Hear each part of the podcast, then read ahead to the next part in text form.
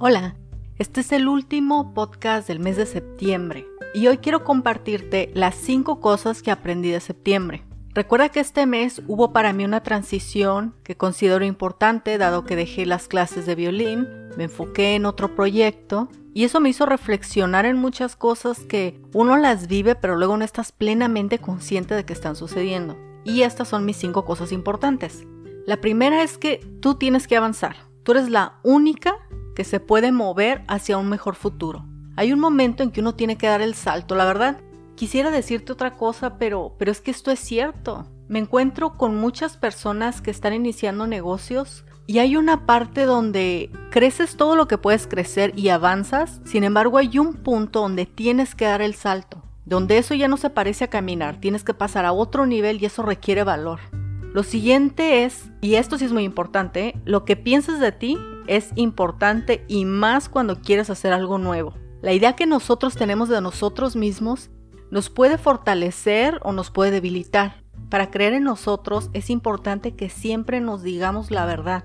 Si sientes que estás haciendo algo que no está bien, está bien decírtelo, está bien reconocerlo. Aunque en estos momentos no puedas hacer nada para salir de esa situación, está muy bien ser realista, es el primer paso para mejorar. Lo siguiente es, ser personas dirigidas por sus emociones lo complica todo. Es mejor siempre partir de ser realista porque te brinda autoconfianza.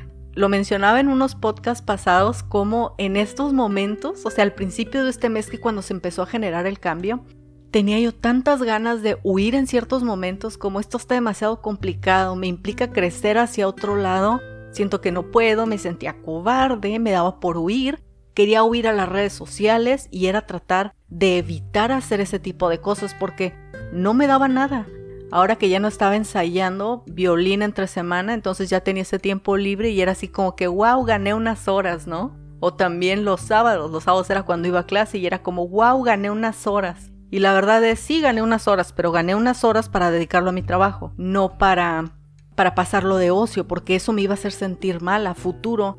Saber que dejé algo a fin de construir otra cosa que no logré por estar de ociosa, pues no, ¿verdad? Lo siguiente es, la gran mayoría, bueno, quiero aclarar algo. En este momento de mi vida yo decidí dedicarme mucho a mi trabajo porque pretendo en estos meses crecer muchísimo laboralmente. No estoy a favor de que uno esté trabajando todo el tiempo, pero en este momento tengo las condiciones donde lo puedo hacer. El siguiente es, la gran mayoría de las veces que quieras hacer algo bien, vas a tener que escoger qué dejar o cómo delegarlo. Yo reconozco que no podría levantar este proyecto aún teniendo las clases de violín. Te comentaba en episodios pasados cómo, o sea, de verdad me daba mucha nostalgia y me daba tristeza y me daba temor porque al final fueron cinco años. Adquirí una habilidad que ahora cómo la iba a poner en práctica. Pero al final decidí dejar algo para ganar algo. Y me gusta lo que estoy sembrando y espero en Dios que me guste todo lo que es cosecha, ¿verdad? Y el último es el compromiso es contigo. Definitivamente tú eres la única que va a dar la cara para las cosas que quieres, para esforzarte en obtenerlas y para recoger aquello que te guste. Esta semana me di cuenta que este podcast está presente en siete países. Claro, yo me fui dando cuenta cuando iba insertándose en cada país, pero este fin de semana ya llegamos a siete. Estuvimos en cinco por, no lo sé, como unos seis meses más o menos, o siete meses, y ahora estamos en siete países y ahora de alguna forma estamos conectados, o sea, adoro eso. Y para finalizar, quiero decir algo muy muy cierto. Prácticamente todo está a tu alcance. Por seguro mejorar se siente súper bien, ¿eh? Pero hacer el trabajo para mejorar, aunque no siempre tenemos la disciplina ni las ganas para hacerlo, ni queremos pagar ese esfuerzo, cuando uno lo paga se siente mucho mejor. Trae grandes niveles de satisfacción y autoconfianza. Te sientes orgullosa de ti. Realmente paso a paso ir venciendo quién eres, dejar de hacer cosas para hacer cosas que quieres obtener en el futuro, trae una paz incomparable. Luchar por los sueños vale la pena y pagar el pequeño precio de cada día definitivamente vale la pena. Así que ponte a pensar qué quieres ver para ti cuando termine octubre y decídete hacer esos pequeños esfuerzos para que al final sientas este orgullo y esta satisfacción. Nos vemos la próxima.